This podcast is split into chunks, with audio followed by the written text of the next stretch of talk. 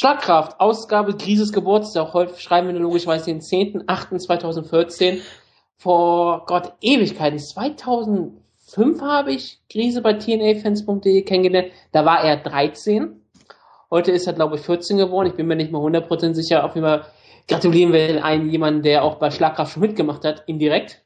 Und ähm, deswegen alles Gute zum Geburtstag und wir wünschen, dass du einen schönen Tag hattest. Und jetzt machen wir die Ausgabe normal weiter. Ich begrüße meinen Co-Moderator Jonas. Ja, Servus und natürlich ebenfalls alles Gute von meiner Seite. Heute haben wir eine epische Ausgabe von epischen Ausmaß. Wir bereden eine Show, über die wir äh, nichts wissen. Jonas hat eben gerade Highlights-Videos von o, o Vincent Pooh angeguckt, damit er irgendwas über ihn sagen kann. Das, jetzt, das, das war und jetzt eigentlich äh, intern, mein Lieber. Ich glaube, er liest jetzt, glaube ich, auch die ganze Zeit den Wikipedia-Artikel sehr eingehen, damit ich hab, er irgendwas. Ich habe ihn gerade offen, verdammt nochmal, hör auf damit. Ja, weil sonst wird es schwierig, irgendwas ihm zu sagen. Aber erstmal müssen wir natürlich über, äh, nicht über Wolf-Tickets, sondern reden wir am Ende. Wir reden erstmal über Metamoris, was auch Wolf-Tickets verkauft eigentlich. Mit Chelsea im Main Event, der äh, entweder jetzt pleite wird oder äh, nicht pleite wird. Wir wissen es nicht. Darüber werden wir nicht reden, weil wir nichts wissen, aber Jonas hat die Show scheinbar gesehen. Genau, es wurde ja ganz kurz angedroht von, ich weiß gar nicht von welcher Kommission, dass er, dass sie ihn auf eine halbe Million, glaube ich, eine Viertelmillion verklagen, wenn er da antritt oder so, weil er ja gesperrt ist und Metamoris dachte, ist ja ich auch. Dachte, das waren die Wader. Ich weiß es nicht genau, es kann, es kann sein, ja. Ähm, ich meine, Metamoris wird von keiner Commission reguliert, was halt auch eigentlich komisch ist, weil die das normalerweise vermutlich auch machen würden, theoretisch aber eigentlich ist es das ja nicht. Deshalb versteht eigentlich keiner, warum sie ihn davon abhalten wollen, aber vielleicht versuchen sie es ja jetzt. Vielleicht machen sie keine Kommission, damit, wenn irgendwann Nixon Gracie da kämpft, dass er Leuten Sand in die Augen streuen kann. Irgendwie sowas, ja. Also, so wie ich das verstanden habe, äh, wird das jetzt bald auch reguliert werden, vermutlich genau um solche Schlupflöcher nicht mehr zu haben, aber gut. Äh, hat ja halt gegen andere. Ja, Hickson Gracie? Nein, ich müsste glaube ich Hickson Gracie sagen. Ich, hab gar nicht, ich achte da bei dir mittlerweile gar nicht mehr drauf, muss ich sagen. Also, Chelson hat aus irgendeinem Grund gegen André Galvao gekämpft, um Leute irgendwie zu der Show zu äh, bringen. Er hat natürlich verloren, was ja vollkommen klar war im Prinzip. Er hat sich jetzt auch gar nicht so schlecht verkauft. Ich meine, er hat nach, ich glaube, 1,5 Sekunden Takedown geholt.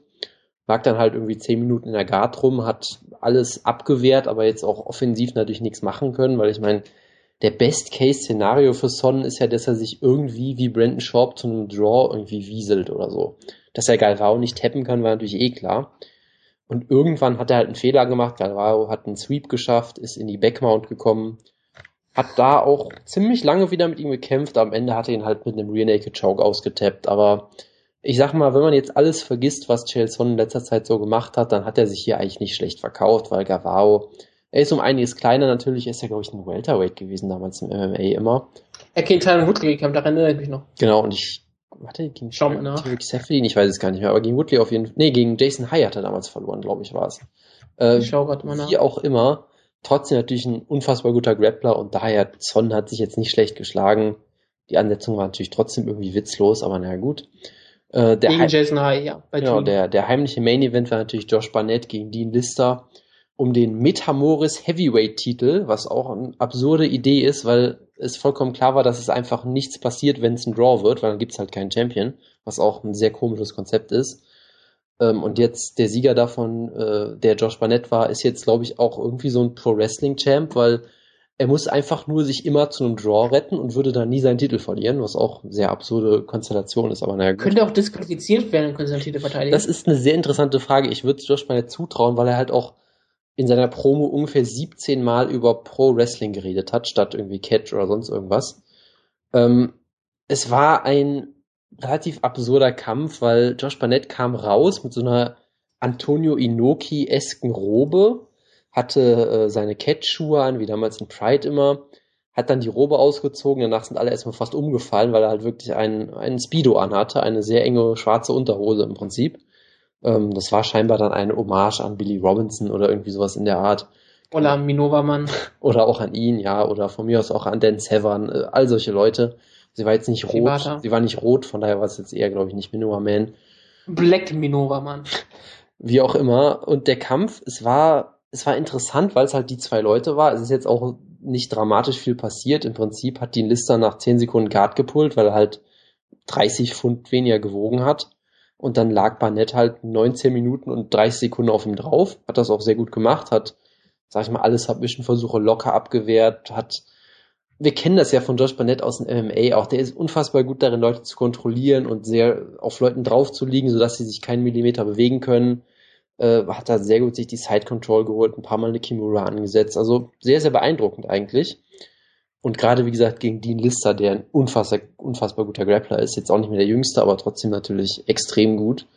Ähm, und es war dann im Prinzip auf dem Weg dazu, einen Draw zu werden, was natürlich auch bekloppt wäre, weil Barnett hätte dann als ich vermute mal Underdog, quasi ihn für, 9, für 20 Minuten komplett dominiert, aber am Ende, wenn es ein Draw wäre, gäbe es halt trotzdem keinen Champion. Und dann hat Josh Barnett wirklich 10 Sekunden vom Ende oder sowas einen Neckcrank angesetzt. Es war so ein bisschen äh, Mark Coleman gegen Dan Severn hat den, hat den Show, glaube ich, auch mal gezeigt. Also so wirklich so Catch-Wrestling Oldschool-mäßig. Ähm, und die damit wirklich getappt 10 Sekunden vor Ende, was dann doch schon sehr dramatisch und, und cool war, weil es wurde die ganze Zeit vorher gehypt in diesem Hype-Video, dass Dean Lister irgendwie in einer Competition seit 1997 nicht mehr getappt wurde, seit irgendwie 16 Jahren oder irgendwie sowas, als Bill Clinton noch Präsident war. Irgendwie so wird das halt die ganze Zeit gehypt, immer wieder. Seit er in Blue Belt ist, danach hat, hat er sich entschlossen, ich lasse mich nicht mehr tappen und das ist dann auch nie mehr passiert. Deshalb war das natürlich schon ein sehr großer Moment. Ich meine, Barnett ist natürlich um einiges im Prinzip anderthalb Gewichtstassen größer oder sowas, aber das war schon sehr beeindruckend.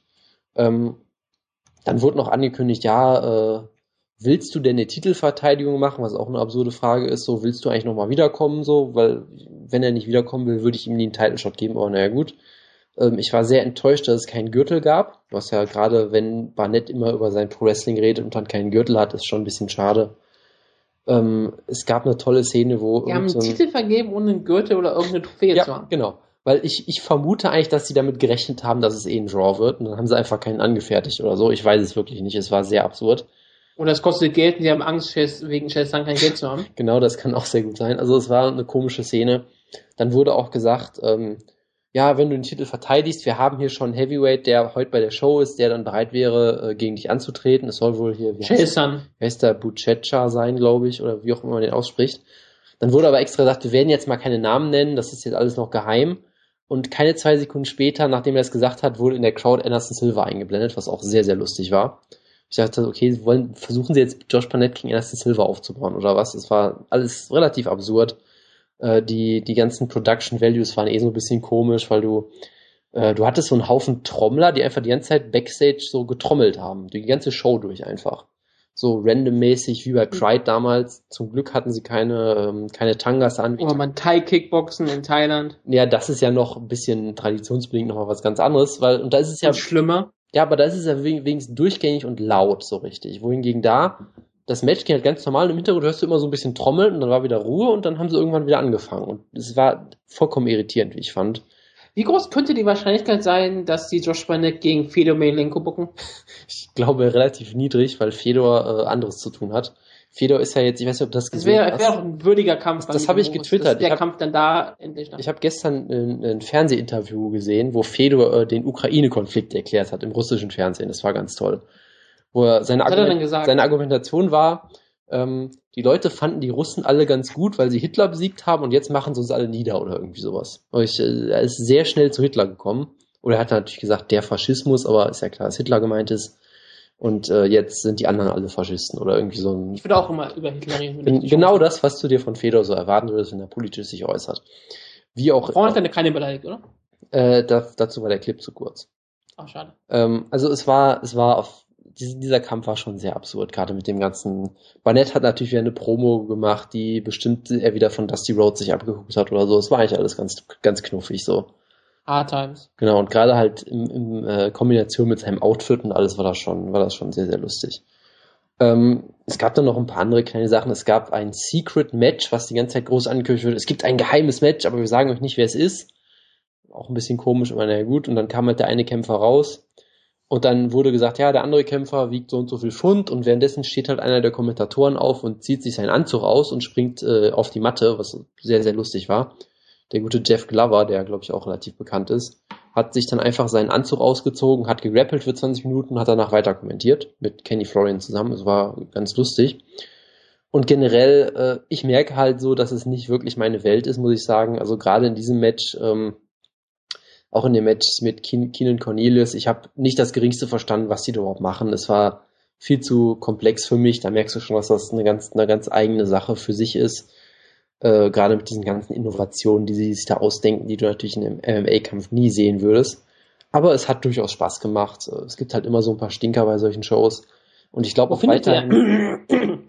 Wo findet der Kampf eigentlich statt? Ich habe noch nie eine Mitamura schon gesehen. Äh, wie, wo findet der Kampf statt? Ja, ich meine, in was für ein Ring, Käfig, äh, Das ist eine weiße Matte. Matte. Das ist eine weiße Matte im Prinzip, die ziemlich Jammerpit hätte ich gerne gesehen. Und die Leute sitzen alle so drumrum. Äh, was absurd ist, weil die Matte ist halt erhöht und da fallen auch gerne Leute runter. Das ist irgendwie sehr komisch. Ja, deswegen sollte man wirklich das Jammerpit machen, da fallen sie wirklich nicht raus. Es gab ja bei, bei der zweiten Show, wo, äh, wo Shinya Aoki gekämpft hat, der dann auch getappt hat und dann nachher hat man sich halt gedacht, okay, der ist auch fast da runtergefallen einfach.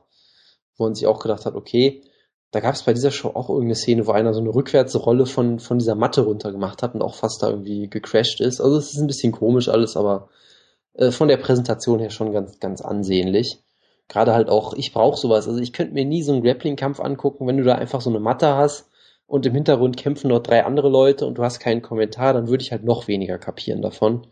So mit Kommentatoren verstehst du ja zumindest so ein bisschen rudimentär, was da abgeht. Von daher es war wie immer ein ganz interessantes Erlebnis. Ich könnte mir sowas nicht jede Woche angucken, auch nicht jeden Monat, aber ab und an durchaus gerne. Das war's dann? Ja, das war's. Hatten wir mal überlegt, Alexei Olinik in Team Schlagkraft aufzunehmen? Ähm, Jojo hat da bestimmt mal drüber nachgedacht, oder? Ist, hat er den nicht sogar, ich bin mir sicher, dass er es mal versucht hat. Aber ich weiß. Ja, genau, weil ich, weil ich habe gerade nachgeguckt gesehen, der hat bei Yammer Pitfighting mit teilgenommen. Hat gegen Sherman Pendergast gekämpft und hat dagegen Chris Taschenscherer verloren. Taschenscherer. War ja ein Turnier. Ja, sehr schön. Taschenscherer. Gewonnen hat das Turnier neben bei Travis View. Ach ja, die guten alten Zeiten. Und der Co-Main, und der Co-Main Event war Patrick Smith, also der alte Kickboxer, nee, hm. Taekwondo-Kämpfer, Entschuldigung, gegen äh, Butterbean. Und der gewann per Submission Strikes. War das nicht damals so, dass du äh, für die Show aufgeblieben bist oder so? Ja, ich habe die Show live geguckt damals. Genau, gab's auch diesen es, war, es, es, gab doch auch diesen legendären Leg-Kick von Butterbean damals, wo er fast bei umgefallen ist. Da erinnere ich mich noch dran. Genau.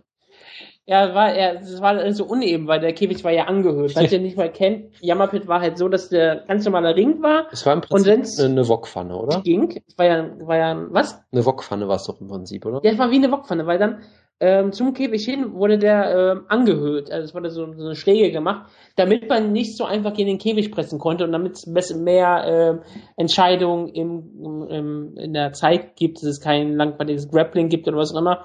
Und ich glaube, es gab äh, im Turnier nicht einen einzigen K.O. oder nicht eine einzige Entscheidung, außer eine Sub von Olinik in der ersten Runde. Sonst war alles Decisions. Genau, und gerade Tavis View hat das ja auch genau ausgenutzt, indem er genau, glaube ich, die Leute immer an den Käfig gedrückt hat und dann sind die halt einfach umgefallen, weil es bergauf ging, mehr oder weniger, glaube ich. So. Ja, ne, genau, und äh, ich glaube, äh, die sind auch den Käfig hochgelaufen und konnten damit gut Guillotines machen. Genau, es war äh, ein wunderbar, wunderbares Konzept. Also ich bin auch dafür, dass es endlich mal wiederkommt. Also ähm, Yammer Pit Fighting ist etwas, was wir unbedingt wieder brauchen. Genau. Sehr schade. Was wir auch unbedingt brauchen, sind mehr UFC-Shows und deswegen hat die UFC entschieden, wir machen jetzt auch Shows in Maine, in ähm, Stephen King Country und wir fangen an mit einer riesen, riesengroßen Show, die wirklich ein Horrorfest darstellt. Ryan Bader gegen Ovin Prue. Ähm, mehr gibt's eigentlich dazu nicht zu sagen. Die Show ist am Samstag, falls ihr es ähm, nicht wisst, weil das könnt ihr in euer Kalender eintragen, damit ihr noch früh genug ähm, den Fight Pass anwerfen könnt, denn ihr könnt nicht einen einzigen Kampf auf Fight Pass sehen, glaube ich da habe ich jetzt gar nicht drauf geachtet, das ist immer so Jojos Metier, von daher kann ich dazu Weil gar nichts die sagen. Prelims sind bei Fox Sports 2 und die Main Card ist auf Fox Sports 1. Stimmt, das sind ja auch ähm. Das sind ja auch nur neun Kämpfe, wenn ich das richtig sehe.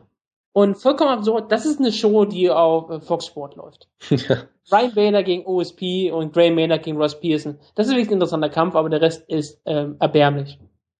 Tja, fangen wir Ich doch. glaube, die Undercard ist fast noch besser. Da kommen wir ja gleich zu. Aber da kommen wir gleich zu. Fangen wir doch mal mit dem tollen Main Event. Was, was, hast, was sagst du denn zu diesem Kampf?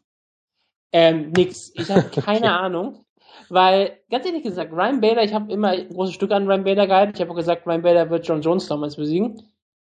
Ähm, ich lag da ein bisschen falsch, aber das ist kein Problem. Das ist jetzt auch schon ähm, fast drei Jahre her oder über drei Jahre her sogar. Deswegen ist das eigentlich egal. Danach hat er ja gegen Tito Ortiz verloren, nachdem er im Käfig getweetet hat. Was irre ist, dass sich das nie wieder durchgesetzt hat. War ja. nicht, das war nämlich, er war ein äh, Pionier in dem Sinne eigentlich. Heutzutage hätte er wahrscheinlich im Ring mit Tito Ortiz in Grappling und Selfie gemacht. Aber das konnte er damals zu der damaligen Zeit noch nicht so gut machen. Jetzt hat er ja wieder eine kleine Siegesserie aufgebaut, indem er gegen Clava Teixeira ja so ein bisschen verloren hat, wo er eins erst ziemlich gut aussah und dann ausgenockt wurde.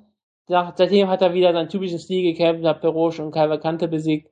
Aber ja, er ist halt so in kompletten Nix. Er ist halt ein ziemlich solider Kämpfer, relativ gefährlich, auch einer der letzten ähm, Tough-Kämpfer, die auch wirklich ähm, gewisses Potenzial haben, immer noch. Äh, was welche Tough-Staffel war? Ich meine, er war Nogera Mir, aber das war Tough 8, hat er gewonnen. Äh, er, hat, er hat im Finale Vinny Magalhaes besiegt, der ja auch bei äh, Metamoris gekämpft hat jetzt. Ja, super. Und ähm, ja, ähm, Ryan Bader ist ein gefährlicher Ringer, hat auch, hat auch eine gewisse Kraft in seinen Fäusten, aber er ist halt ein relativ langweiliger Kämpfer vom Stil her. Aber er ist halt so ein Kämpfer, der, ich sag mal so, gegen jeden, der nicht Elite ist, sehe ich Ryan Bader immer mit guten Chancen. Und ich weiß nicht, ob, ob Vincent Prue der wirkliche Nachfolger von GSP werden könnte mit seiner großen Abkürzung von USP, so wie ihn Strikeforce früher gebuckt, äh, gepusht hat. Er war ja über dieser Strikeforce, er war ja so ein Kerl, den hat Strikeforce immer gepusht. Auf Undercards und einmal auf der Strikeforce Challengers Card, glaube ich, oder vielleicht mehrfach. Aber er hat nie so ganz bewiesen, weil er nie gegen die Top gekämpft hat. Dann hat er ja mal gegen Musashi Kämpfe verloren. Also, ich weiß es nicht wirklich. Ähm, ich, von USP weiß ich nicht genug, dass ich ernsthaft ein, ein Bild von ihm habe. Deswegen sage ich einfach, Ryan Bader gewinnt eine langweilige Decision. Das ist ein sehr guter Tipp. Also, ich weiß auch weiterhin nicht so richtig, was ich von OSP halten soll, weil ich meine, er ist auf jeden Fall kein schlechter Kämpfer, gerade im Light Heavyweight natürlich nicht. Ähm, ich könnt, wüsste zum Beispiel aber gar nicht, was seine große Stärke ist, weil ich habe immer das Gefühl, dass er eigentlich ein ziemlich guter Ringer Athletik. ist. Ja, ich wollte jetzt gerade das natürlich nicht sagen, aber ich habe da echt das Gefühl, dass er kein schlechter Ringer ist, aber er kommt natürlich nicht aus dem Ring, sondern hat ja Football gespielt, äh, ziemlich lange. Äh, von daher glaube ich halt nicht, dass er mit seinem Ring wirklich gegen Ryan Bader Erfolg haben kann, der wirklich aus, auch im Amateurring eine ziemliche Koryphäe war. Ähm, ist, OSP ist halt auch ein solider Striker, hat ein bisschen Knockout-Power, aber halt auch ich sag mal, er hat jetzt auch nie wirklich Leute ausgenockt, die ich jetzt als wahnsinnig gut bezeichnen würde. Das Cody Donovan, TJ Cook, das sind jetzt alles auch keine absoluten Top-Gegner, um es mal vorsichtig zu sagen. Ey, Cody Donovan hat diesen unfassbar schrecklichen Kampf gegen Gian Villante gehabt. ja. Alter, nee, habe ich immer noch so Erinnerungen dran. Das war ein großer Kampf. Dann hat er gegen Nikita Krylov verloren.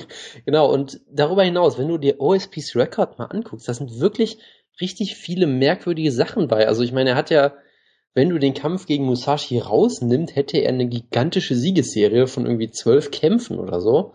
Aber es wäre so eine brasilianische Siegesserie. Das ist sicherlich richtig, ja klar, aber trotzdem natürlich nicht, nicht zu verachten. Wo wahrscheinlich der beste Name ist, wenn du äh, Musashi rausnimmst, wäre wahrscheinlich Ryan Jimmo, aber das war ja eine, ähm, die Verletzung ist ein bisschen anders zu bewerten, vielleicht. Aber sonst wäre es wahrscheinlich Benji Redder gewesen, dass er besser gesiegt wäre. Benji Reddick war zwar in EA Sports ML drin, aber das war es auch. Muay Thai-Kämpfer. Genau, und Sehr ich mein, unangenehmes Spiel. Er hatte, er hatte ja auch den, den Kampf gegen Musashi, wo er gar nicht so schlecht aussah. Auch da wieder schwer zu bewerten, weil du halt auch nie weißt, sah er jetzt wirklich gut aus oder war Musashi irgendwie wieder so ein bisschen schlecht drauf. Weil ich meine, nach dem Kampf von Musashi gegen Keith Jardine hat ja auch keiner gesagt, Mensch, Jardine ist wieder zurück, sondern alle gedacht, was hat Musashi denn da gemacht? Von daher, da sah er zumindest nicht schlecht aus, aber jetzt halt auch nicht top. Und er hat so viele komische Kämpfe irgendwie. Ich meine, er hat mal, äh, wo haben wir es hier? Er hat mal einen Kampf gewonnen mit einem äh, Calf Slice, haben wir ganz früh in seiner Karriere. Er hat mal einen Sieg in acht Sekunden geschafft. Er hat insgesamt zwei Kämpfe, wo der Gegner eine Armverletzung hatte, scheinbar. Er hat damals ganz früh in seiner Karriere TKO Arm Injury und jetzt den letzten Kampf gegen Jimmo äh, war ja auch, dass Jimmo sich den Arm gebrochen hat und dann getappt hat äh, mit einer Verbal Submission. Also so lauter komische Sachen. Er hat einen Wunsch, Flu-Choke natürlich gegen Nikita Krylov geschafft. Also, Würde jetzt wieder Jojo argumentieren, dass es kein Von Flu-Choke war? Weiß ich nicht, ist mir vollkommen egal, der da nicht da ist, da muss er damit leben. Äh, also lauter so total absurde Resultate und Sachen, wo ich auch weiß, okay, er hat gewonnen, aber was heißt denn das jetzt? Also er wird eine Technical, eine Technical Decision gegen Gian genau, also lauter so Sachen, wo ich denke, okay, er wird nie wieder gegen irgendwen von Flutchoke schaffen. Von daher, ich weiß immer nie, was die Aussagekraft ist. Ja, das sage ich jetzt. Da lege ich mich sogar fest. Äh, und Ryan Bader, wie gesagt, grundsolide, super, super Gatekeeper, wird es vermutlich nie nach ganz oben schaffen, äh, weil er dann auch manchmal ein bisschen zu blöde kämpft. Ich meine, gegen Glover Teixeira, den hat er fast ausgenockt und dann will er mit, unbedingt mit ihm striken. Das war dann vielleicht nicht so eine tolle Idee. Aber auf, wie gesagt, wunderbarer Ringer im Prinzip, zumindest Knockout-Power, wenn ich ihn jetzt auch kein, nicht als guten Striker unbedingt bezeichnen würde. Am Boden ist er, sage ich mal, gut genug, um Leute zu tappen, die jetzt nicht besonders gut sind. Oder halt Leute, die er so angeschlagen hat oder, oder ähnliches. Von daher grundsolide gegen Top-Leute sehe ich ihn eigentlich immer hinten, aber OSP sehe ich nicht als Top-Mann. Von daher, ich weiß halt nicht, was OSP machen soll. Also er kann ihn natürlich im, im Stand immer treffen. Bader ist jetzt nicht der schwerste äh, äh, im Stand zu erwischen. Der hat da durchaus seine Schwächen und dann vielleicht ihn irgendwie finishen, aber ich glaube, am wahrscheinlichsten ist wirklich, dass Bader ihn einfach immer wieder zu Boden nimmt und eine furchtbare Decision gewinnt über fünf Runden. Und ich überlege ernsthaft, ob ich den Kampf überhaupt gucken soll. Das ist echt äh, ziemlich schlimm, weil wenn es jetzt ein Opener auf einem Pay-Per-View-Card wäre oder sonst irgendwas, würde ich sagen, okay, aber wenn aus irgendeinem Grund, dadurch, dass es ein Main-Event ist, finde ich es nochmal extra schlimm. Ignorieren wir einfach den Main-Event und schon Tavares, nein. Ich meine, Ray Maynard gegen Ross Pearson. Ein absurder Kampf. Ich überlege, dass ich jetzt wirklich mal Gray Maynard gegen jemanden wie Ross Pearson sehe. Ähm, wenn man aber sich mal den Rekord von Gray Maynard ansieht, das ist etwas, das wird einem vielleicht nicht ganz bewusst sein, ist das sogar absolut verständlich. Dann nimmt man die äh, Robbery gegen Clay Guida heraus, den Kampf, den er ja eigentlich auch nicht gewonnen hat, war sein letzter Sieg vor vier Jahren gegen Kenny Florian. Ist schon eine Weile her, ja. Ja, der hatte ja die legendäre Serie mit Frankie Ecker, wozu du ein tolles Musikvideo gemacht hast. Ähm, dann hatte er diesen wunderbaren Knockout gegen TJ Grant, den er kassierte natürlich, und auch gegen Nate Diaz wurde er brutal ausgenommen. Und jetzt sitzt man hier und denkt sich, ha, Grant Maynard ist eigentlich ein absoluter Elite Lightweight, ist er wahrscheinlich immer noch ein, äh, denn er wurde halt nur zweimal ausgenommen.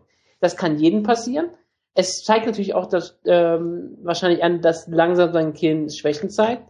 Er ist ähm, jetzt 35, irgendwann gibt der Körper nach. Manche Kämpfer äh, früher, manche später, das kann man ja nie genau wissen. Er ist trotzdem immer noch ein ähm, absoluter Weltklasse-Ringer für diese, für ähm, UFC Lightweights in dem Sinne. Also für MMA ist er perfekt dafür geeignet. Er ist immer noch äh, mit genug ähm, gutem Striking ausgestattet. Er ist absolut. Er hat nicht wirklich viele Schwächen, wenn man so ganz genau darüber nachdenkt. Außer er ist vielleicht sein Kinn. Und die Sache ist, Ross Pearson ist ein exzellenter Striker. Ich würde ja, ich hätte ja mal früher gesagt, er ist der beste Boxer ja. in der UFC. Das würde ich heutzutage vielleicht nicht mehr sagen. Aber er ist immer noch ein sehr gefährlicher Boxer mit vielen guten Jabs, guten Aktionen, sehr schnell. Körper, äh, Körperschläge zeigt er auch noch relativ häufig, aber er ist natürlich jemand, der mit seinen Jabs sehr viel, ähm, sehr viel und sehr gut trifft. Die Sache ist, er ist halt kein Power Striker. Klar, er hatte äh, Josodopoulos und Ryan Couture ausgenockt, aber ich will die, die gar nicht so hoch bewerten. Die meisten Siege sind halt über Decisions. Und meistens hat er ja auch ähm, Siege ähm, gehabt, die offiziell keine Siege waren, wie zum Beispiel gegen Edson Barbosa. Aber trotzdem, ähm, Ross Pearson ist deswegen ein sehr interessanter Test, weil man wird sehen, weil wenn Ross Pearson auch noch Grayman dann ausnockt, dann muss Grayman dann Sorgen machen und wahrscheinlich seine Karriere beenden. Und wenn nicht, wenn er äh, mir 100 Jabs in diesen Kampf frisst und einfach weiter nach vorne geht, dann kann man vielleicht noch hoffen, dass Gray Maynard wieder Potenzial hat. Normalerweise ist es ein klarer Kampf. Normalerweise würde man sagen, Gray Maynard gewinnt wahrscheinlich durch ein viel, viel besseres Grappling, indem er einfach ähm, Pearson zu Boden nehmen könnte und da kontrolliert oder in den Käfig drückt und da kontrolliert. Ähm, er würde auch wahrscheinlich mehr Knockout-Power besitzen. Aber Pearson ist gefährlich. Pearson ist ein guter Boxer. Er ist relativ flink auf den Beinen. Er sieht zwar manchmal relativ langsam aus, aber eigentlich sind äh, seine Kopfbewegungen wunderbar. Er ist sehr unangenehm zu kämpfen. Trotzdem würde ich sagen, Ray Maynard gewinnt diesen Kampf. Ähm, ich weiß nicht, äh, Ross Beeson ist ziemlich hart im Nehmen und hat auch, ähm, wird jetzt auch selten gefinisht, sonst auch. Und ich glaube, ja, äh, Ray Maynard gewinnt den Kampf per Decision. Aber es könnte ein guter Kampf werden. Also du hast ja schon gesagt, dass die Ansetzung irgendwie absurd äh, einem vorkommt. Das ist hier halt auch, weil hier ist sehr viel schiefgelaufen im Prinzip.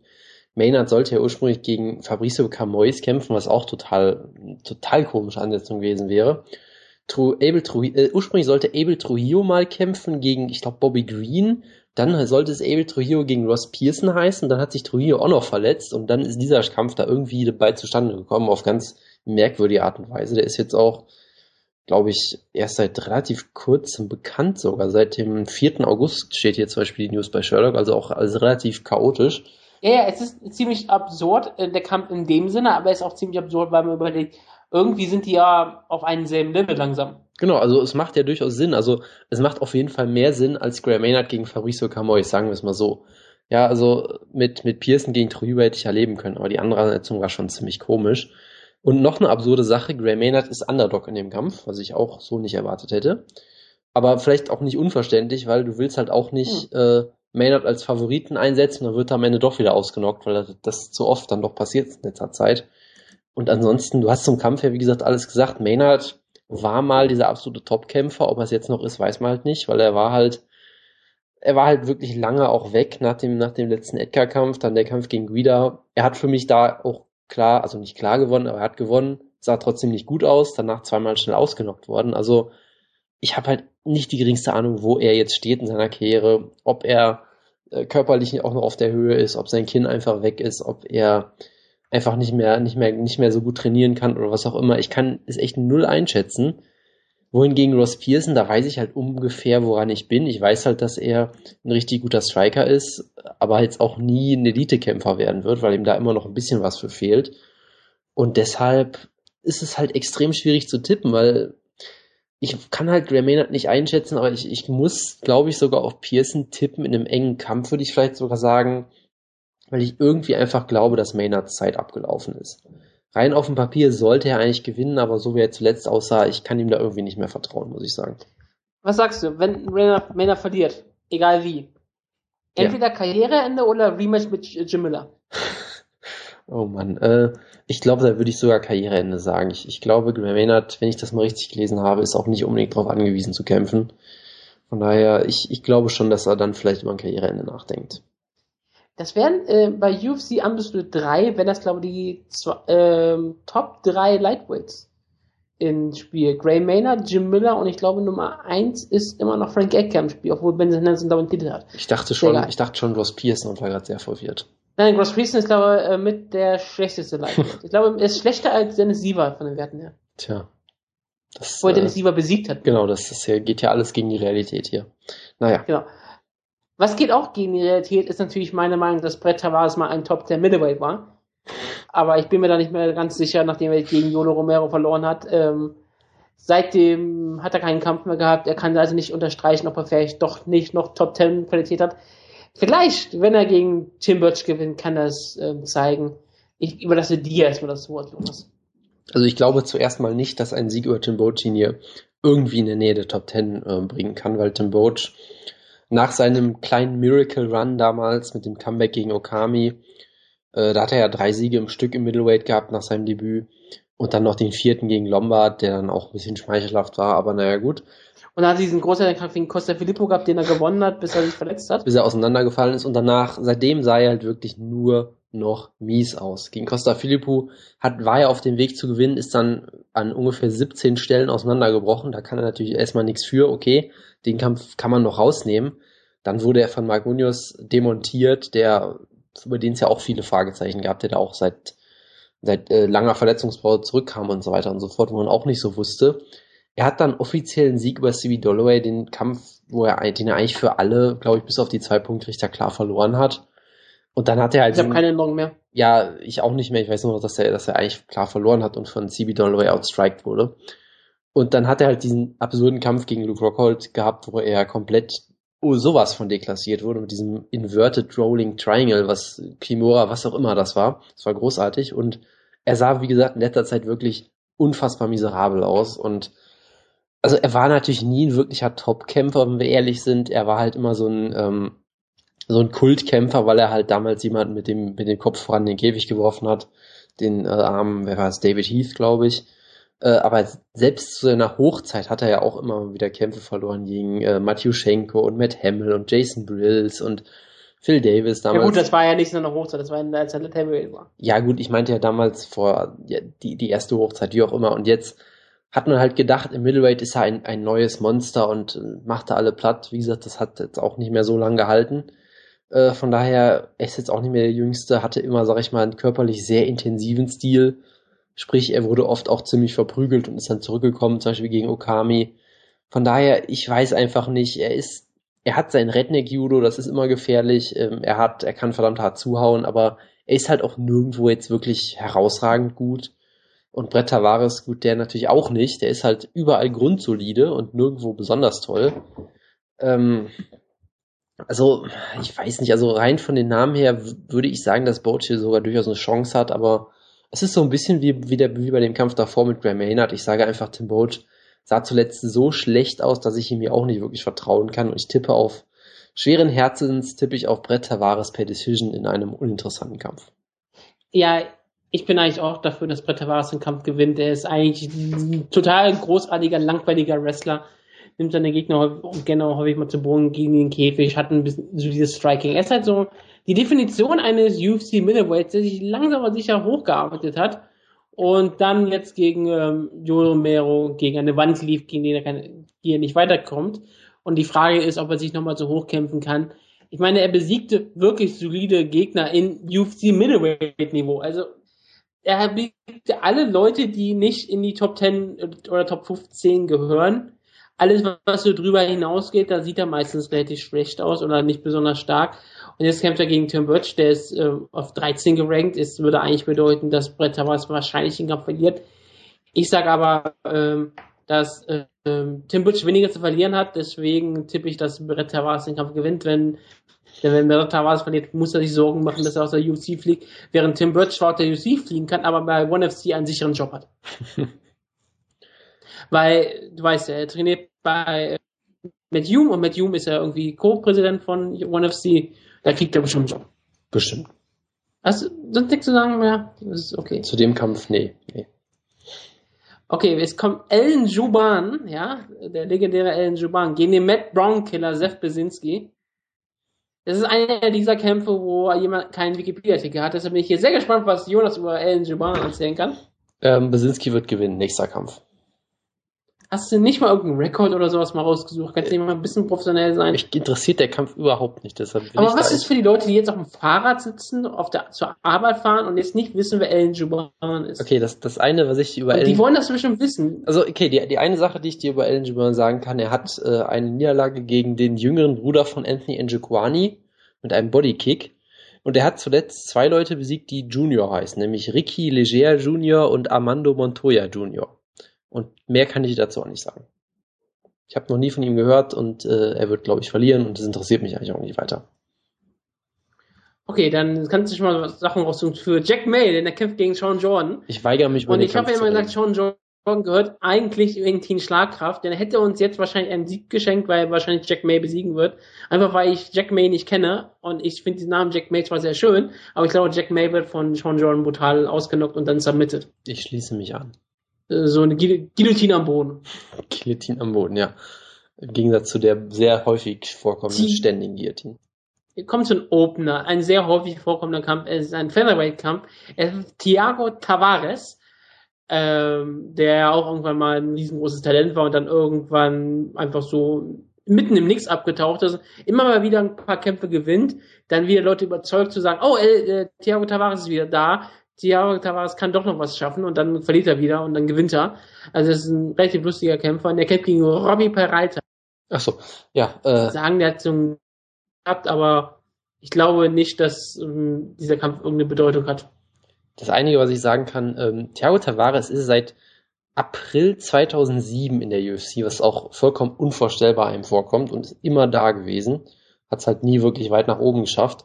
Äh, er hätte ja in Deutschland ursprünglich kämpfen sollen, gegen äh, Tom Ninimeki aus Team Schlagkraft. Wird also sein Debüt im Featherweight machen, würde ich mal tippen, außer er hat sich jetzt wieder umentschieden. Und äh, ja, mehr muss ich dazu auch nicht sagen, weil es ist mir eigentlich vollkommen egal. Es geht in die Undercard Fox Sports 2, Jussia Formiga gegen Zech Makowski, unser Lieblingskämpfer, Team Schlagkraft, glaube ich auch, ne? Ja. Makowski, Team Schlagkraft, ja, ist er. Das ist sehr schön, einer der unserer Lieblingskämpfer, den wir uns gerne vorstellen könnten. Damals bei Bellator, jetzt in der UFC, einen tollen Sieg gegen Sempo gefeiert. Jetzt kämpft er gegen den Mann, der immer so ein bisschen komischen Namen hat, Formiga. Das klingt so wie so ein Namen, den man nicht googeln sollte. Und wenn man den googelt, findet man auf Deutschland eine Ameise überall, denn es gibt die Formica-Ameise, aber es ist leider nicht mit, leider mit C und nicht mit G. Deswegen ist dieser Witz auch nicht besonders toll. Tja, aber ja, Juicy Formiga gegen Zach Kosky, Flyweight.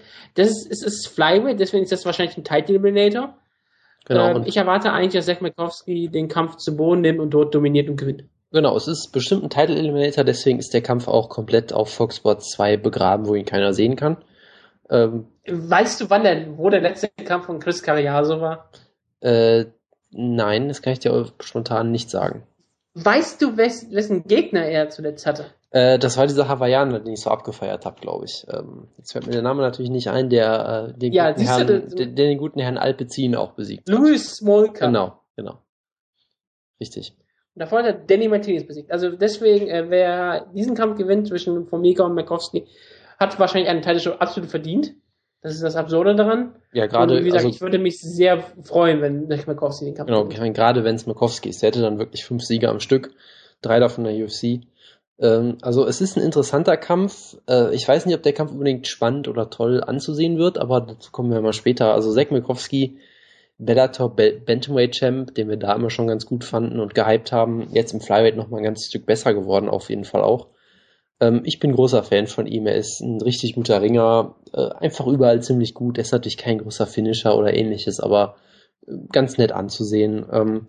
Und Formiga war halt mal die Nummer eins im Flyweight, auch unbestritten, bevor er dann gegen Ian McCall verloren hat, der dann ja auch bis zum zweiten Kampf gegen Demetrius Johnson die Nummer eins war im Prinzip. Also Formiga war mal eine richtig große Nummer. In der UFC konnte er es noch nicht so wirklich zeigen. Er hat halt, wurde halt zweimal böse ausgenockt und hat zwei, ja, Kämpfe gewonnen, die jetzt auch nicht so aussagekräftig waren. Ich meine, er hat den UFC-Titelherausforderer Chris Carriaso besiegt, was natürlich beeindruckend ist, auch wenn er in dem Kampf jetzt auch nicht wie ein Weltbesieger aussah.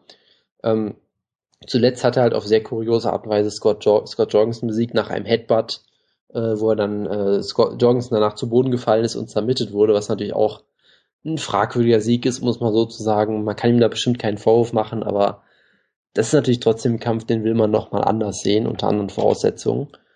Und Formiga ist halt so ein sehr komischer Kämpfer, weil er ist eigentlich relativ eindimensional. Er ist ein hervorragender Grappler, hat aktuell vermutlich mit die beste Backcontrol im ganzen Sport. Ich habe halt immer gesagt, hinter BJ Penn, der ist jetzt zurückgetreten, ist unfassbar gut darin, sich die Backmount zu schnappen und sie dann auch zu behalten. Hat das selbst gegen Ian McCall damals für eine Runde geschafft. Also der ist da durchaus nicht zu unterschätzen. Das Ding ist halt, er hat jetzt auch kein besonders gutes Ringen. Er ist jetzt nicht jemand, der wirklich einen tollen Double Leg oder sowas zeigen kann. Er holt sich, wenn seine Takedowns, dann eher über den Clinch. Und das kann natürlich, das kann natürlich klappen gegen so Leute wie Chris Carriaso. Gegen Ian McCall hat es, wie gesagt, auch für eine Runde zumindest geklappt. Aber gegen so wirkliche Top-Leute, die wirklich gute Ringer sind, wie John Dodson oder Benavides, klappt das natürlich vorne und hinten nicht. Und du hast in den Kämpfen halt auch gesehen, dass er es gar nicht wirklich versucht hat, weil er hat halt, er, er, musste halt zwangsläufig mit den beiden striken und das lief halt dann relativ furchtbar für ihn. Weil er halt, er ist halt ein solider Striker, ist jetzt auch nicht furchtbar, aber er ist halt auch nicht wirklich toll, er hat keine, keine Power, äh, wurde halt dann hart getroffen und ausgenockt. Also er ist für, für die moderne Ära eigentlich zu eindimensional, selbst im Flyweight, von daher sehe ich ihn eigentlich hier hinten, weil ähm, Zach Mikowski hat den Ringer-Vorteil, er wird ihn, glaube ich, zu Boden nehmen können, wenn er das will. Er hat ein wunderbares, einen wunderbaren Single-Leg-Takedown, der wirklich ein absoluter Genuss ist zum, zum Anschauen. Ähm, und ich glaube auch, dass er vermutlich der bessere Striker ist, auch wenn sie sich da beide jetzt nicht so viel nehmen, weil Mikowski wird ihn sicherlich nicht ausnocken oder sowas. Das da glaube ich jetzt nicht wirklich dran. Es könnte natürlich interessant werden, wenn Mikowski ihn zu Boden nimmt, besteht natürlich immer die Gefahr, dass Formiga vielleicht einen, einen Sweep schafft und dann sich den Rücken krallt oder ähnliches. Von daher sollte man ihn da auf jeden Fall nicht unterschätzen. Er ist immer noch am Boden sehr, sehr gefährlich und ich schätze Mikowski halt so ein, dass er ihn trotzdem immer wieder zu Boden nimmt, weil halt Mikowski, das ist halt das, was er macht. Er ist halt Ringer. Er nimmt Leute zu Boden. Egal, ob der Gegner jetzt ein guter Grappler ist oder nicht. Ich glaube, er wird es trotzdem machen. Und da könnte es vielleicht ein paar äh, spannende Szenen am Boden geben, aber letztendlich glaube ich ehrlich gesagt, dass er halt im Striking werden sich beide nicht viel nehmen. Mikowski wird immer wieder Takedowns schaffen, Formiga vielleicht wieder aufstehen, wieder zu Boden genommen werden ich glaube, es wird ein solider Kampf, aber jetzt nichts, was man jetzt irgendwie als, als Kampf des Jahres oder ähnliches sich dran erinnern wird. Und ich glaube, Mikowski gewinnt eine relativ klare Decision. Aber ich freue mich drauf. Ja, das war doch mal ein großartiger Ansatz hier. Ja. Gut, dann kommen wir zum anderen ähm, Kampf, der eigentlich auf die Maincard irgendwie gehört. Du hast Sarah McMahon, eine ehemalige Title-Contenderin, ne? Ja gegen Laura Murphy, die früher bekannt war als Laura, Lauren Smith, die bei Invicta ja auch ähm, Champion war in Bantamweight, hat den Titel erst gewonnen durch die Verletzung ihrer Gegnerin, aber trotzdem hat sie gewonnen. Ähm, sie ist eine absolut solide Kämpferin. Sie hat, äh, ist sie wahrscheinlich die beste Kämpferin aller Zeiten aus Alaska, weil da kommt niemand her in Mixed Martial Arts. Wahrscheinlich sogar beste Kämpfer aus Alaska überhaupt. Fällt gerade spontan kein anderer ein. Fällt, fällt dir spontan jemand ein Kämpfer ein, der aus Alaska kommt? Äh, nein. Aber Aus- muss, aus das, den das, Camp- muss, das muss aber auch nichts heißen. Ja, ja, klar, aus dem Camp, ähm, wo sie früher trainiert, jetzt trainiert sie in Arizona, also und, unter, direkt unter hier ähm, bei Gracie Barra, ähm, kämpfte sonst nur ein Andy Enns, der bei der UFC kämpfte vor kurzem. Und das war's auch. Also in Alaska, da gab's irgendwie mal ein Richie, Richie Whitson, Watson, ähm, der bei TAF war, der, so, äh, der so rote Haare, lange rote Haare hatte. Fällt mir gerade schon spontan ein. Ich weiß nicht genau, Whit- Whitson, Watson, keine Ahnung. Ich habe nicht die geringste Ahnung, worüber du gerade redest, aber ist egal. Es gab auf jeden Fall irgendeinen TAF-Teilnehmer, der riesengroß gehypt wurde. Der kam aus Alaska, der sah aus wie Sean Palm, äh, wie irgendein Surfer. Ich kenne mich mit Surfen nicht besonders gut aus. Ist auch egal. Es ist vollkommen jetzt- egal, ja. Jetzt kämpft auf jeden Fall äh, Cedric Mack gegen Lauren Murphy. Lauren Murphy ist unbesiegt. Ähm, wirklich eine solide Boxerin in Mixed Martial Arts, hat halt Mixed Martial Arts als solches gelernt. Sie hat nie irgendwie von Kampfsport ähm, ausgeübt. Sie ist irgendwann, hat sie ihren Sohn zum Training gebracht und hat dann sich selbst in Mixed Martial Arts und Jiu-Jitsu verliebt und hat dann einfach weitergemacht und seitdem ist sie eine ziemlich gute Kämpferin geworden. Aber sie kämpft natürlich gegen eine ehemalige ähm, olympische Gold, äh, Silbermedaillengewinnerin, Entschuldigung, Silbermedaillengewinnerin. Und klar, das Harrigan hat ihre Schwächen im Mixed Martial Arts, gerade immer noch im Striking, aber sie ist eine exzellente ähm, Kämpferin. Gerade sie ist immer noch auf einem ganz anderen Level athletisch als die meisten Kämpfer. Sie ist natürlich immer noch ein Level unter Ronda Rousey, aber sie ist wahrscheinlich trotzdem immer noch auf diesem Niveau höher zu bewerten als alle anderen weiblichen Kämpfer, Kämpferinnen. Und Laura Murphy müsste jetzt beweisen, dass sie ähm, als Invicta-Championessin hier auch eine klare Chance hat, äh, in der UFC zu bestehen. Und Sarah McMahon ist halt ein riesengroßer Kampf. Das ist der größte Kampf ihrer Karriere. Sie hat ähm, keine besonders großen Namen jetzt besiegt, aber es liegt natürlich auch an der Gewichtsklasse und ähm, am Frauen Mixed Martial sowieso. Ich meine, Sarah Rio ist jetzt keine ähm, kein simpler Kampf, aber sie sie ist eine erfahrene Kämpferin, aber das war es aber auch schon. Deswegen, ich erwarte eigentlich, dass Sarah McMahon hier diesen Kampf gewinnen wird, indem sie einfach Ron Murphy zu Boden nimmt. Und Murphy ist zwar theoretisch auch eine Jiu-Jitsu-Kämpferin, aber ich glaube, ihr Jiu-Jitsu ist nicht so gut wie das Ring von Sarah McMahon. Ich schließe mich da an. Also ich habe ja von Lauren Murphy, glaube ich, sogar nur den Kampf äh, gegen Nakamoto gesehen, zuletzt dann ja auch, wo sie für mich hinten lag, den Kampf auch, glaube ich, da nicht wirklich zu Boden nehmen konnte und dann halt ja glücklich nach dem Takedown halt äh, das Knie von Nakamoto verdreht hat und dann war der Kampf danach im Prinzip vorbei. Also es war natürlich trotzdem ein legitimer Sieg, aber halt ein bisschen unglücklich, sagen wir es mal so. Äh, sie ist sicherlich nicht schlecht, aber ich, ich halte eigentlich weiterhin auch noch sehr viel von Sarah McMahon, trotz der Niederlage gegen Rousey. Der Du bist nicht für ein Leben lang enttäuscht. Nee, der Kampf kam, glaube ich, auch einfach zu früh, beziehungsweise hatte sie halt zu wenig Chancen davor, noch Erfahrung zu sammeln, weil ich meine, Kampf gegen Sheila Geff und danach ewig nicht mehr gekämpft und so weiter, da, da lief sicherlich einiges schief, so gesehen, von daher, ich, ich halte weiterhin viel von ihr. Ich glaube nicht, dass sie jemals nochmal in die Nähe von einem Titelkampf unbedingt kommt, weil der erste Kampf halt so eindeutig ablief, dass sie, ich glaube, der beste Fall für sie ist wirklich, dass sie so ein weiblicher John Fitch wird in der Gewichtsklasse, weil sie ist ja auch schon 33, also man weiß ja auch nicht, wie lange sie noch kämpft und zumindest gegen Rousey wird sie keinen Titelkampf mehr kriegen. Von daher, ich, ich tippe auch darauf, dass sie ihr wunderbares Ringen weiter nutzt äh, und gewinnt. Und ich bin mal gespannt, äh, wie sie hier auftritt. Ob sie jetzt, es kann ja auch sein, dass sie jetzt äh, durch die Niederlage gegen Rousey jetzt total motiviert ist und jetzt irgendwie nochmal sich weiterentwickelt hat oder, oder ähnliches. Das weiß Oder man ja total ganz ganz. schei wird. Das kann natürlich auch sein. Deshalb bin ich mal gespannt, wie das aussieht, weil es gab ja vorher durchaus schon so ein bisschen Kritik, dass sie so ein bisschen stagniert in ihrer Entwicklung, wenn ich das richtig mitbekommen habe, vor dem Rousey-Kampf auch schon. Äh, Und von daher bin ich mal sehr gespannt, ob das jetzt so eine Art Initialzündung für sie wird oder dann doch eher so ein Hemmnis. Von daher, ich rechne trotzdem damit, dass sie relativ klar gewinnt, aber ich bin mal gespannt drauf. Tom Kong Watson. Ich dachte, ich, ich dachte, er heißt King Kong Watson. Ich weiß. Tom Kong Watson. Meinung? Nein. Okay. Was sagst du zu Frankie Seance gegen Nolan Tickmann? Ich habe beide Namen für eine Parodie gehalten, für die Übersättigung der UFC, aber sie gibt es beide scheinbar wirklich. Das ist unglaublich, ne? Egal. Äh, was sagst du jetzt zu Undercard ganz grob gesagt? Äh, es gibt zwei gute Kämpfe, die haben wir ja schon ausführlicher besprochen, die würde ich mir angucken und ansonsten kann man die Karte eigentlich getrost fast komplett ignorieren, fast schon. Also Pearson gegen Maynard ist natürlich in Ordnung. Bader gegen OSP, der Sieger davon wird, glaube ich, das nächste Opfer von Rumble Johnson. Von daher kann man sich das auch angucken, aber die Karte ist schon äh, schlecht. Muss man vorsichtig zu sagen. Der Tickman hat einen, hat einen Rekord von 4 zu 1, also wirklich klassisches ähm, UFC-Niveau. Und seine Größe laut Sherlock ist 0-0. Ja, da bin ich immer sehr gespannt drauf. Ja, das ist, kann ein sehr kleiner Kampf werden. Okay, das war's mit der ähm, mit der Card hier, UFC Fight Night Beta wirklich Ovis Sempru. Ich weiß nicht, ob, wir, ob wir eine Empfehlung abgeben sollen, dass man sich angucken soll. Ähm, wahrscheinlich schon. Also schaut euch die Show an und wenn ihr ähm, euch gefallen hat, dann sagt euch uns Bescheid, denn wir werden die Show wahrscheinlich nicht mehr schauen, oder? Äh, ich werde natürlich zumindest die angesprochenen Kämpfe natürlich gucken müssen. Okay. Dann kommen wir zur News-Ecke, Jonas. Das ist jetzt dein Metier. Wir haben sonst nichts anderes. Also ich sag mal so, 20 Minuten, oder? Äh, du kannst gerne die Zeit stoppen. Ich weiß nicht, ob wir es schaffen. Es ist natürlich relativ viel passiert, weil wir eine Woche ausgelassen haben, aber es gibt viele Sachen, die möchte ich einfach mal kurz erwähnen. Da muss man auch nicht so viel drüber reden, glaube ich. Ähm, wir können ja mal anfangen mit der kleinen Team Schlagkraft-Ecke, die sogar ziemlich groß ist. Ähm, King Kevin Casey. große Ecke. King Kevin Casey ist durch den Drogentest gefallen, dieser Vollidiot. Nachdem ich das Musikvideo von ihm angeschaut habe, bin ich nicht überrascht. Genau, nachdem ich ihn immer so gehypt habe. Äh, das ärgert mich natürlich sehr. Er hat sich auch entschuldigt und äh, hat äh, auch keine Ausreden gesucht, was natürlich sympathisch ist, dass er einfach gesagt hat, ich habe einen Fehler gemacht. Weil so er irgendwie, weil er irgendwie das Gewicht cutten musste oder so. Ja, Chelson ist noch ein bisschen eine andere Sache, aber gut. Mehr muss man, glaube ich, auch nicht zu sagen. Gerade da Jojo nicht da ist, äh, sonst würde er das mehr so reinwürgen wollen.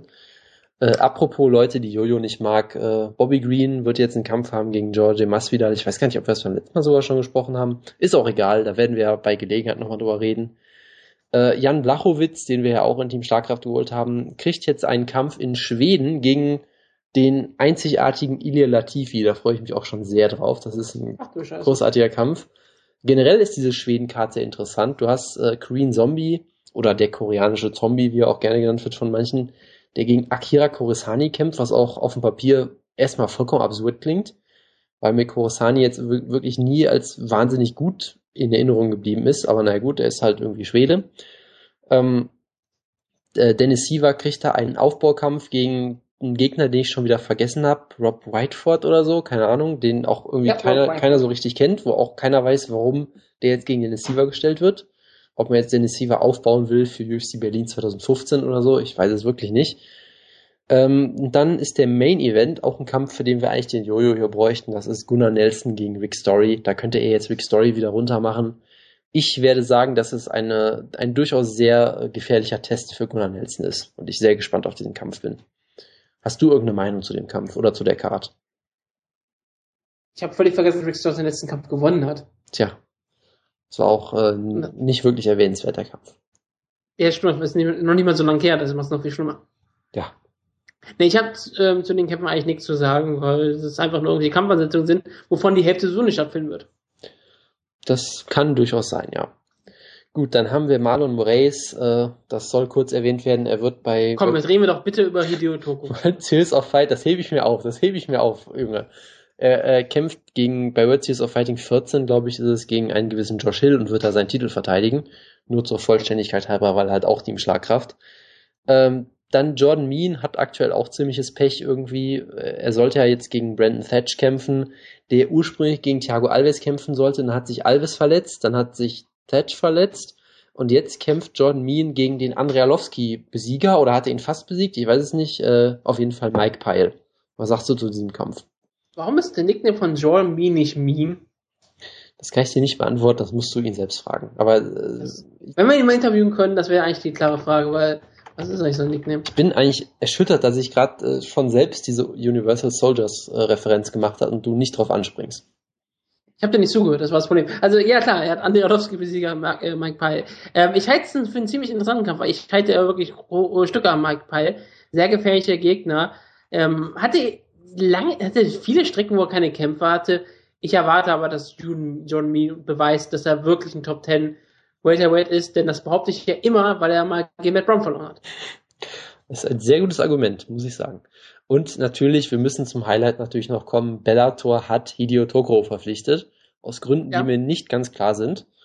Ich, Mir auch nicht, also ganz ehrlich. das Ding ist halt er auch, ist ein sehr, sehr unterhaltsamer Kämpfer. ja, er hat zuletzt auch schon wieder verloren. Also ich verstehe es nicht. Ich weiß auch nicht, was ich davon halten soll. Ich habe diese News gelesen und musste mich erstmal so ein bisschen zwicken und wusste jetzt wirklich nicht, soll ich das jetzt abfeiern oder soll ich darüber irgendwie mich drüber aufregen? Weil ich Du hast es abgefeiert. Äh, das wirkte nur so. Ich glaube, glaube ich, nur in Großbuchstaben irgendwas geschrien und äh, das war Entschuldigung, der Matchmaker von Bellator hat dir gefallen. Genau, der ich habe äh, genau, das ist auch eine tolle Story. Ich habe dann ein bisschen was über Tokoro getweetet. Danach hat mir der Matchmaker von Bellator ist mir auf Twitter gefolgt und keine drei Minuten später hat, ist, ist er mir wieder entfolgt. Also er hat dann auch schnell gemerkt, was was da Sache ist. Ähm, ich weiß es halt nicht, weil Tokoro hat schon so oft verloren in letzter Zeit, wurde so oft ausgenockt, dass ich eigentlich auch gar nicht sicher bin, ob ich ihn überhaupt kämpfen sehen möchte mehr. Aber er ist natürlich mein großer Favorit, deshalb auf irgendeine Art und Weise freue ich mich natürlich trotzdem drüber und ich hoffe einfach, dass sie ihm einfach einen Gegner geben oder, äh, oder ihn unter Metamoris-Regeln antreten lassen oder irgendwie sowas, damit er hoffentlich nicht wieder ausgenockt wird. Als spezielle Regel werden seine Kämpfe grundsätzlich von Michael Schiavello kommentiert. Ja, wunderbare Idee. Ähm, ja, Das was, was, was haben wir noch? Apropos Bellator, wir haben natürlich den großartigen Titelkampf im Light Heavyweight. Emmanuel Newton gegen den Mexicutioner Joey Beltran. Den du Der, ja mal bei Schlag total gehypt hast. das be- bestreite ich weiterhin, aber gut. Äh, Joey Beltran, der einen Titel- Titelshot kriegt, weil er ähm, den Hausmeister ausgechoked hat mit einem North-South-Choke und davor, glaube ich, vier Kämpfe am Stück verloren hat und durch einen Drogentest gefallen ist. Aber sah gegen Rampage ganz gut aus, wie du sagen würdest. Äh, ich habe gesagt, dass er überraschend gut aussah oder Rampage überraschend schlecht. Das heißt nicht, dass ich ihn abgehypt habe, möchte ich nochmal sagen. Also, ähm, bist du überrascht, dass sie ähm, Joey Beltran den Title-Shot geben und nicht, sagen wir mal, so Rampage Jackson? Äh, ja, Rampage hat, ich weiß nicht, hat er gegen, Kein Bock auf Newton, ich genau, weiß. der, der will nicht den Titel kämpfen. Ja, also, sie haben sicher nicht viele Light Heavyweights im, im Roster, da bin ich mir ziemlich sicher, aber trotzdem, du musst doch irgendwen anders finden, außer Joey Beltran. Das ist doch, Ja, das wäre ja so, als würde Chris Carriazo bei der UFC Title-Shot bekommen. der hat, ja gut, der hat zumindest mehr als einen Kampf am Stück gewonnen. Also, äh, ich meine, Joey Beltran, das ist, Aber ich glaube, ähm, ich glaube, Joey Beltran hatte mehr Kämpfe im Fernsehen. Das kann durchaus sein. Ich weiß nicht, ob das jetzt der, der Grund dafür sein sollte, aber naja gut. Es ist natürlich ein absurder Kampf. Im, im, insgesamt ist es natürlich eigentlich auch vollkommen egal, weil wir sollen ja. Es ist Bellator. Es Es ist ist, der, ein, es ist ein Titel. genau, es ist der Ja. Bellator Es ist doch Light völlig egal. Titel, die Titel außerhalb der UFC sind völlig egal. Genau. Die sind halt nur dafür da, damit man irgendwie was hat, was man promoten kann. Genau, trotzdem, wenn du jetzt ein Hardcore-Fan bist, hilft dir es natürlich nicht, Bellator irgendwie ernst zu nehmen. Das ist natürlich zumindest so eine Sache. Und man sieht halt auch unter Scott Coker machen sie natürlich trotzdem noch ein paar bekloppte Sachen. Aber naja. Ja, aber Bellator ernst nehmen kannst du sowieso nicht alles über Lightweight. Das ist halt die Sache am Bellator. Alles drunter, und also Lightweight und drunter, ist halt völlig ernst zu nehmen. Ist nicht mehr so stark, wie ich vielleicht mal früher mal war. Naja, Aber Welterweight, haben- Welterweight auch noch. Okay, Welterweight meinetwegen auch noch. Da, dann, da hast du wirklich so die- diese Massen an Kämpfer, wo du gut entweder richtig gute Kämpfer haben kannst oder wenigstens unterhaltsame Kämpfer haben kannst. Alles drüber ist, ich meine, alles drüber ist ja schon in der UFC langsam ein bisschen schwieriger, wo du plötzlich schon trotzdem Top 15 Kämpfer hast, wo du auch langsam die, ein bisschen die Stirn runzeln musst und ein bisschen fragst, warum ist das ein Top 15 Kämpfer? Und dann musst du hier sehen, in Bellator ist es natürlich noch viel niedriger und dann haben wir aber mal drüber gesprochen, was ONE FC so im Aufgebot da hat dann ist es eigentlich auch verständlich, dass ein Joey Beltran bei der zweitgrößten Liga in den USA einen Title-Shot bekommt. Es ist so, also Ist ja niemand da. ich, ich hätte es, glaube ich, besser gefunden, wenn sie James McSweeney einfach einen Title Shot geben. Und der hat noch nie bei Bellator. Richard gekämpft. geht zurück ins Heavyweight. Irgendwie sowas, ja. Also es ist ja auch eigentlich vollkommen egal, wie gesagt. Ist es auch. Deswegen haben wir eigentlich viel zu lange darüber geredet. Aber Genau. es ist halt ein lustiges Thema. Genau, und apropos lustige Themen, äh, Bellator Fightmaster Joe Diesel Riggs wurde ja verpflichtet, wo wir uns ja auch schon drüber beömmelt haben, so ein bisschen. Äh, wurde gern gegen Paulo Thiago gestellt, weil die UFC, glaube ich, Paulo Thiago unbedingt äh, einen Sieg geben will. Und jetzt Also die Fightmaster Show war schon ein Schuss in den Fuß, oder? genau, und jetzt ist Riggs aus dem Kampf rausgeflogen, weil er sich beim Säubern seiner Waffe in den Fuß geschossen hat oder ins Bein oder irgendwie sowas. Wo ich mir auch dachte, ich weiß gar In den nicht, Arm auch noch. Oder? Genau, irgendwie. Die Hand. Wie kann sowas überhaupt passieren? Also es gab ja auch Leute, die gesagt haben, das kann nie im Leben stimmen. Es gibt auch irgendwie ein Video auf TMZ scheinbar, wo man sieht, dass er eine ziemlich heftige Wunde hat natürlich. Ich hab's mir angeguckt. Es, ist, es sieht halt so aus wie eine Schusswunde. Es ist eine Schusswunde. er, es war mir klar, dass du dir das anguckst. Es ist natürlich trotzdem relativ Es ist absurd. eine Wunde, es ist nichts wirklich Schlimmes. Es ist natürlich trotzdem relativ absurd, die, mit der Waffe in den eigenen Beinen. Also es ist, es ist irgendwie fast schon wieder ein Running Joke, wenn man vermutlich nicht drüber lachen sollte, aber naja. Luke hatte die Waffe nicht reingeguckt, als er sie gesäubert hat. Das ist, das ist noch der, der größte Pluspunkt, ja. Äh, wir haben ein paar Ansetzungen. Es wurde natürlich Nick Diaz gegen Anderson Silva einen Tag zu früh gebuckt für dich. Zwei oder. Oder- ja, das hat mich sehr aufgeregt, eine kurze Zeit lang, bis mich dann eingefallen ist, ist doch eigentlich scheißegal, oder? Ja, eine, ähm, das ist ein absurder Kampf, oder? Das ist ein relativ absurder Kampf, ja. Sagst du, dass Anderson Silva der Favorit ist oder sagst du, dass Nick, Nick Diaz der Favorit ist? Ich sage, dass Anderson Silva der Favorit ist, weil Nick Diaz ist ja auch zwei Jahre dann weg gewesen oder sowas. Von daher, Es ist auf jeden Fall der beste Kampf, den Anderson Silva haben kann nach seiner Rückkehr. Er kann ja, man kann ihn ja nicht schlecht gegen irgendjemanden stellen, wie jetzt sagen wir Seth Brzezinski. Gut, das ist Welterweight sogar noch. Na ein. gut, Nick Diaz Aber du weißt, was ich meine. Du kannst ihn auch schlecht gegen, du kannst ihn auch schlecht gegen Brett Tavares stellen. Genau. Und es ist halt, äh, Und die Sache, oder auch gegen Yolo Romero kannst du ihn nicht stellen. Und du musst ihn schon gegen jemanden stellen, der entweder richtig gut ist oder der einen richtig guten Namen hat. Und Nick Diaz ist ja eigentlich richtig, richtig gut, aber er ist natürlich in der falschen Gewichtsklasse. Das ist- spielt jetzt natürlich keine Rolle. Aber für den, für, vom Stil her ist es natürlich für Anderson Silva perfekt. Der Nick Diaz macht keine Leckkicks. genau. Und äh, gerade auch, äh, Nick Diaz ist natürlich auch ein Star in dem Sinne, weil es muss ja auch ein großer Kampf werden. Und ein Und Nick Kampf Diaz gegen- ist ein Star. Also das ist Genau, absolut. ein Kampf gegen, was weiß ich, Tim Kennedy wäre halt kein, kein großer Kampf in dem Sinne und so. Damit kannst du auch ein Pay-Per-View-Headline, glaube ich, ohne große Probleme und dadurch auch solide, so eine solide Buy-Rate ziehen. Von daher ist es die beste Ansetzung, die du natürlich machen konntest. Außer, außer natürlich Anderson Silva gegen Chuck Liddell ist sonst für nichts besser gewesen. Und du lässt das Hätten echt, das aber, du, du, du lässt da echt nicht Tag locker, ich merke das schon.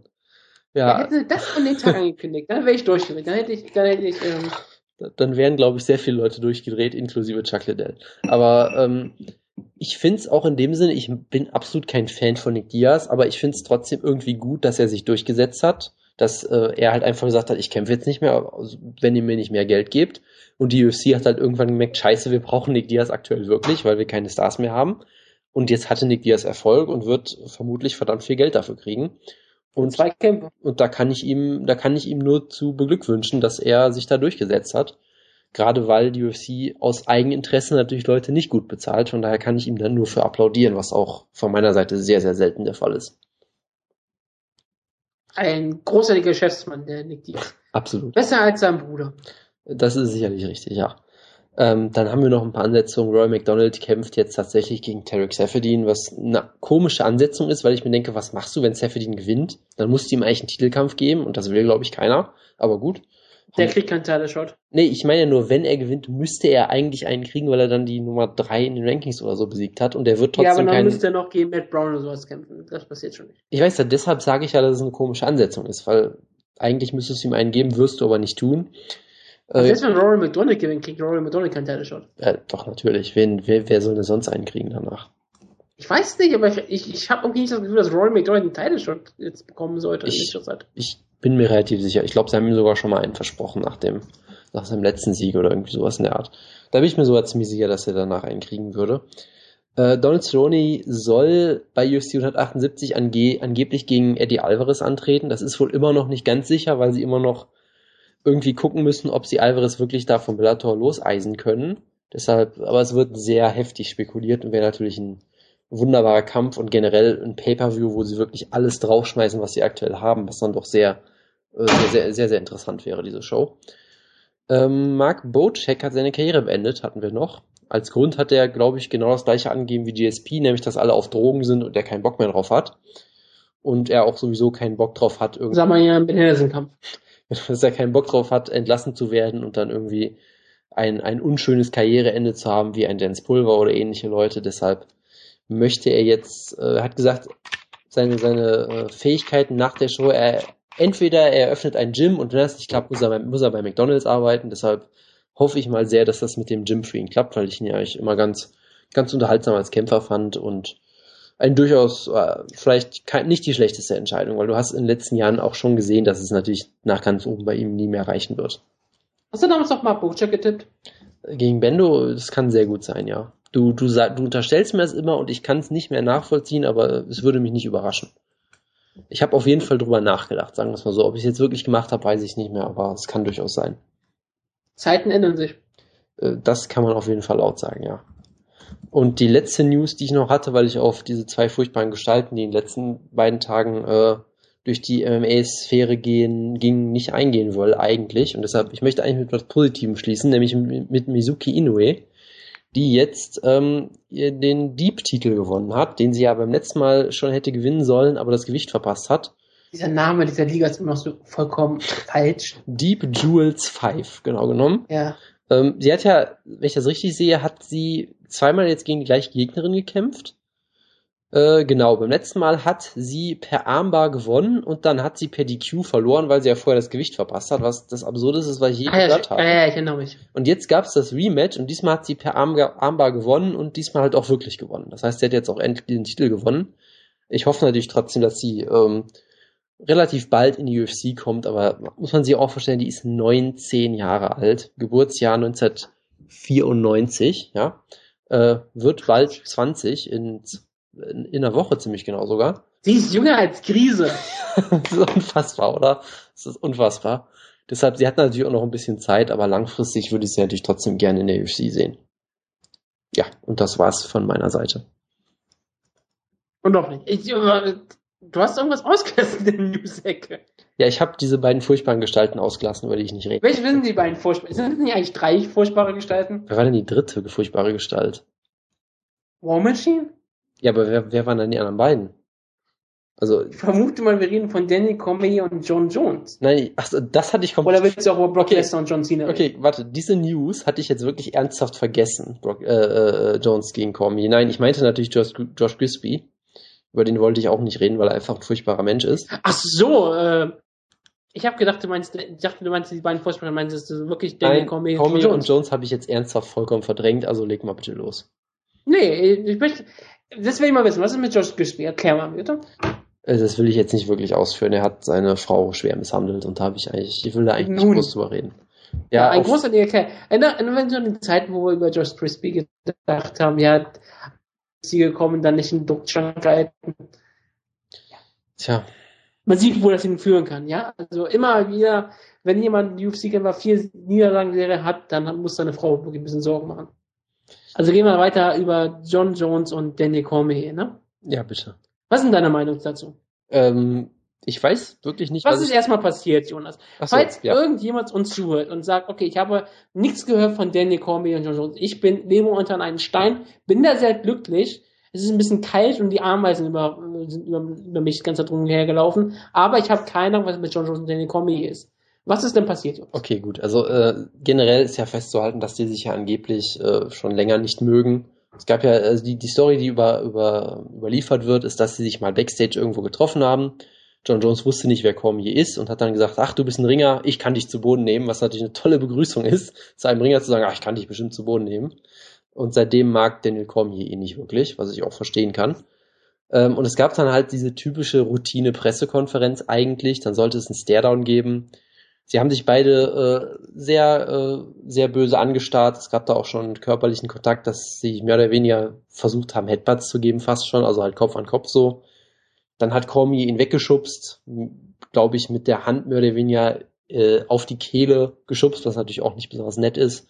Und dann ist John Jones halt komplett durchgedreht, hat den armen Dave Scholler durch die Gegend geschubst, der dazwischen gehen wollte und seitdem zu einem Meme geworden ist ähm, und hat dann äh, versucht, auf Daniel Cormier einzuschlagen. Es gab einen riesigen Brawl, alles wurde getrennt. Cormier hat mit dem Schuh nach ihm geworfen, die, die, äh, diese, äh, die, dieses ganze Setup ist in sich zusammengefallen und es war sehr spektakulär. Und seitdem feinden sie sich halt ohne Ende an. Und dann gab's einen Auftritt bei, lass mich nicht lügen, war es Sportcenter oder Sports irgendwie Center ist bei E ESPN. Genau, wo sie halt so eine Live-Schalte gemacht haben, wo beide an getrennten Standorten irgendwo in irgendeinem Studio halt saßen und dann per Split. Wahrscheinlich lassen sie nebeneinander. Äh, das glaube ich, das, das würde das Gimmick natürlich sehr zerstören, aber sie wurden halt per Splitscreen eingebildet und dann wurde halt ein Video geleakt. Es gibt natürlich auch die wildesten Theorien, dass die UFC das selbst natürlich geleakt hat und keine Ahnung, man, man weiß es natürlich nicht, äh, wo das irgendwie eine Sendepause war oder, oder bevor sie on air waren oder irgendwie sowas halt. Und äh, John Jones, der glaube ich in war, war das da, wo Dave Meltzer gesagt hat, dass John Jones eigentlich bei der Show eine Babyface-Promo gemacht hat? War das dieses Ja, Interview? bei der Show hat er die Babyface-Promo gehalten. Okay, also er hat äh, offiziell eine Babyface-Promo gehalten und hat dann davor gesagt, was hat er, er hat irgendwie Cormier begrüßt mit den Worten, ach, bist du noch da, Pussy, oder irgendwie sowas. Und dann hat Cormier sich natürlich groß darüber aufgeregt, dass John Jones so unfassbar fake ist, was natürlich in diesem Fall auch scheinbar sehr, sehr stimmt. Äh, und dann haben sie sich halt äh, sehr, sehr äh, böse Worte gesagt und Cormier hat gesagt, ich würde gern zu dir rübergehen und auf dich spucken und, und Jones hat gesagt, ja, dann bringe ich dich halt um, so relativ äh, ähm, ruhig, so, so richtig schön psychopathisch. Ich habe die ganze Zeit irgendwie an Dexter oder solche Charaktere gedacht, als ich John Jones da gesehen habe. Äh, gerade als Cormier. Versucht er einfach mit, mit Cormier eine Runde Auto fahren, das würde ihn wahrscheinlich auch umbringen. Äh, gerade, ja, das ist äh, sehr gute Referenz. Ähm, es gab, es, es war sehr, sehr intensiv. Äh, es, es gab irgendwie ein wildes Gemisch auf meiner Timeline von Leuten, die gesagt haben, ich bin so gehypt wie noch nie zuvor und Leuten, die gesagt haben, okay, äh, John Jones sollte man, glaube ich, mal äh, psychiatrisch behandeln.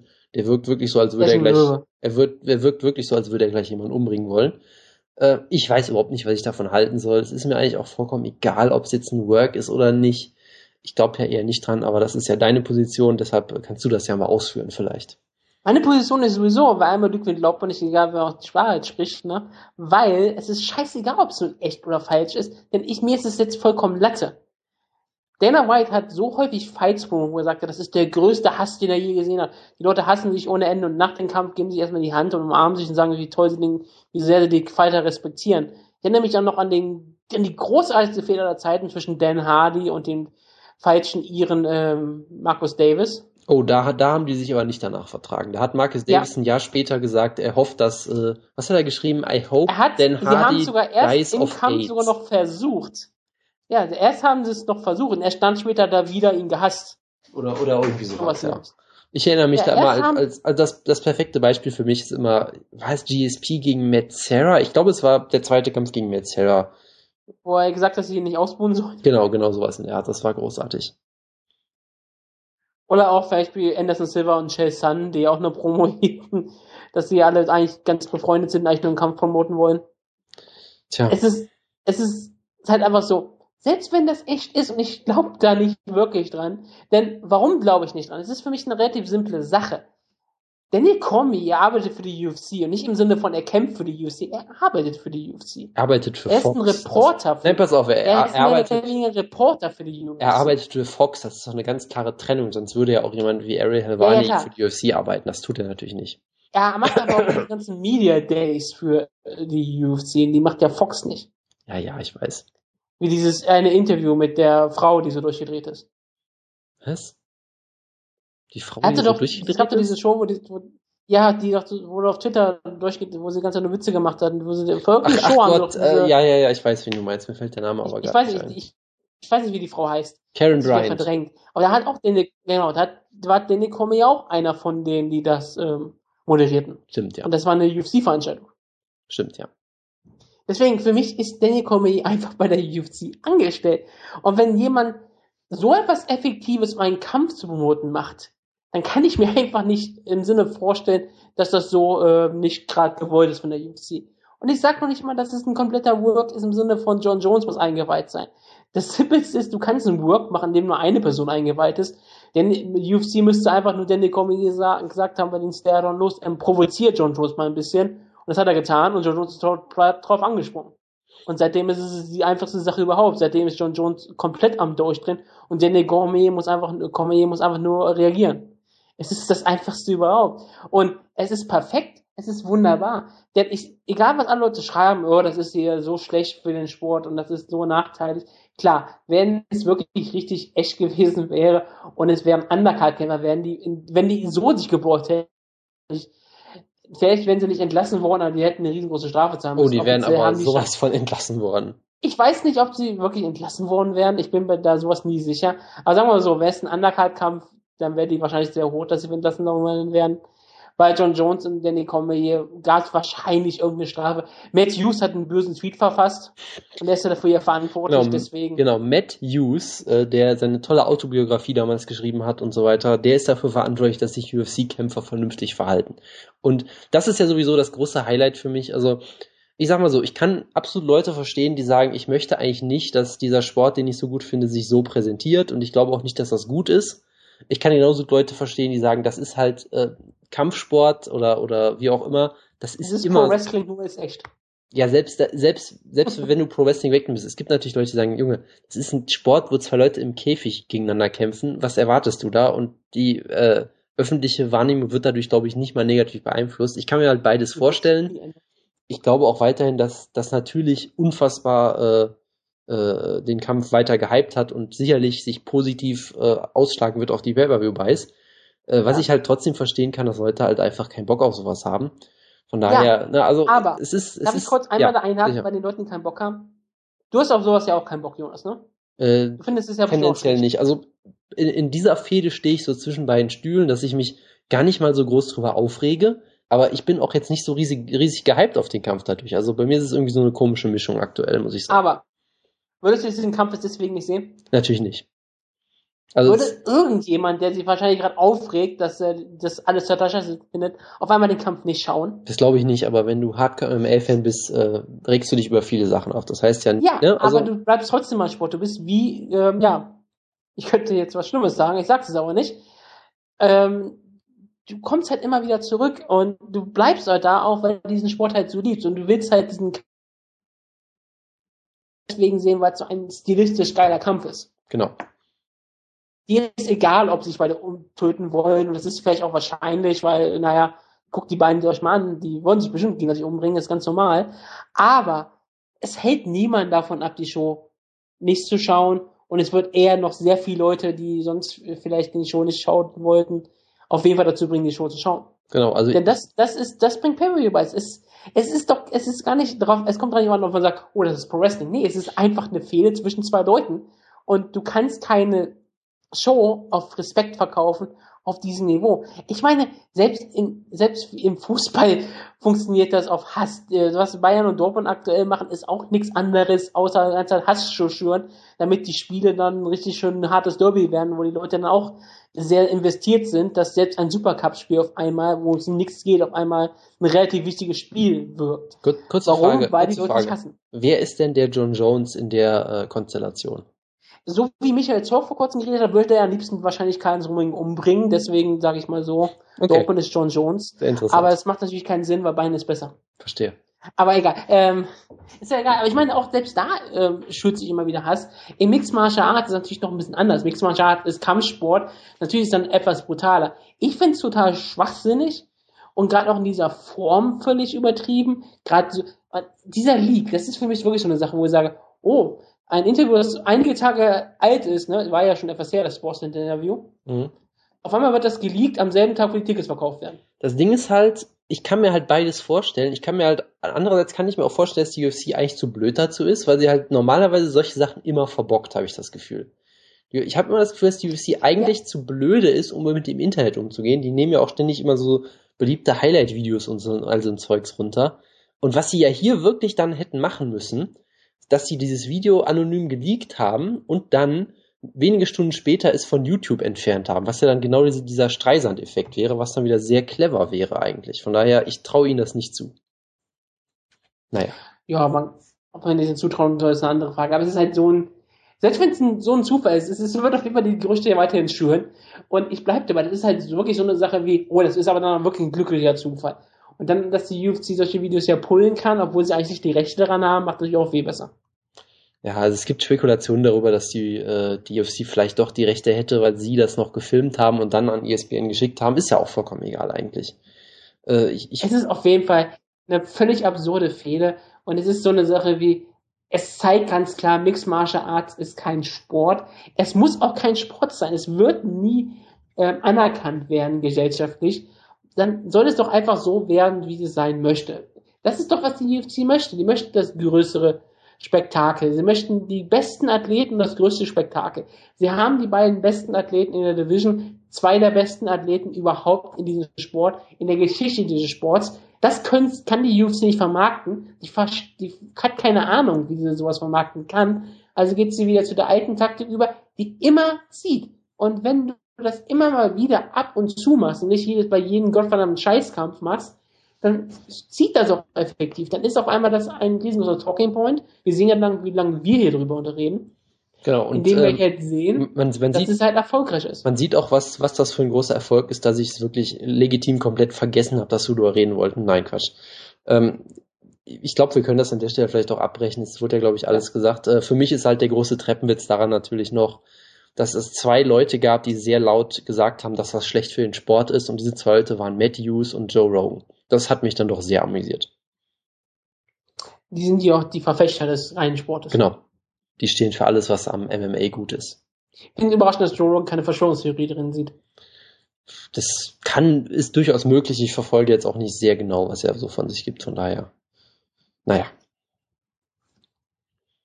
Vitor Belfort. Was? Hast du das Bild von Vitor Belfort gesehen? Ja, solche Bilder, da muss man mal vorsichtig mit sein. Aber natürlich sieht der Effekt sehr dramatisch aus. Aber naja. Das ist nur ein Effekt. Es sieht aus, als wäre er 50 Jahre gealtert. Ja, äh, sein Gesicht ist halt unfassbar. Ich meine, dass er dünner geworden ist, okay, aber sein Gesicht sieht so alt aus, das ist schon unglaublich. Tja. Es war ja auch nicht unbedingt anders zu erwarten, dass, dass natürlich wird es einen Effekt haben, wenn er THT absetzen muss. Das war ja vollkommen klar. Von daher, naja, ist ja auch egal. Der Kampf gegen Whiteman wird nicht stattfinden, oder?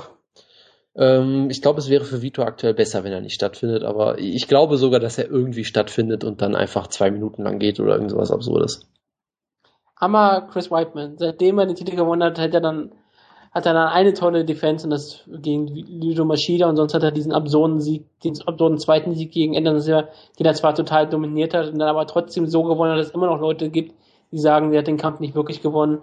Und dann kämpft er gegen Vitor Belfort ohne THT und das wird Leute auch aufregen, dass er gegen Vitor Belfort ohne THT gekämpft hat. Wie hat dann Vitor Belfort überhaupt eine Chance? Das ist sehr unfair von Chris Weidman, ja. Also, sie, also eigentlich sollte Chris Weidman sich dafür stark machen, dass sie eben doch auf einer Bohr-Plattform antreten, damit er wieder alles nehmen kann. Das ist schon, das ist schon sehr fies von Weidman. Er ist halt, er ist halt kein echter Champion, da sieht man das wieder.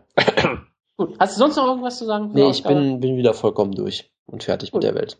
Ich entschuldige mich nochmal einen ganzen Team dafür, dass es sehr viele technische Probleme in dieser Ausgabe gab. Ich konnte teilweise Jonas gar nicht hören. Ich weiß nicht, wie das sich am Ende der Ausgabe auswirkt, aber ich bitte dies zu entschuldigen, wenn das irgendwie geht. Aber sonst ähm, verabschieden wir uns und sagen bis nächste Woche. Ist dann eigentlich Julio wieder da oder ist gleich noch weg? Äh, ich habe keine Ahnung, wir werden es dann ja sehen. Er hat ja vor kurzem Joe Jones gesehen, ne? Äh, das scheint so gewesen zu sein, ja. Hat uns geschrieben, dass er im Auto gefahren ist und dann ist John Jones an ihm vorbeigezogen.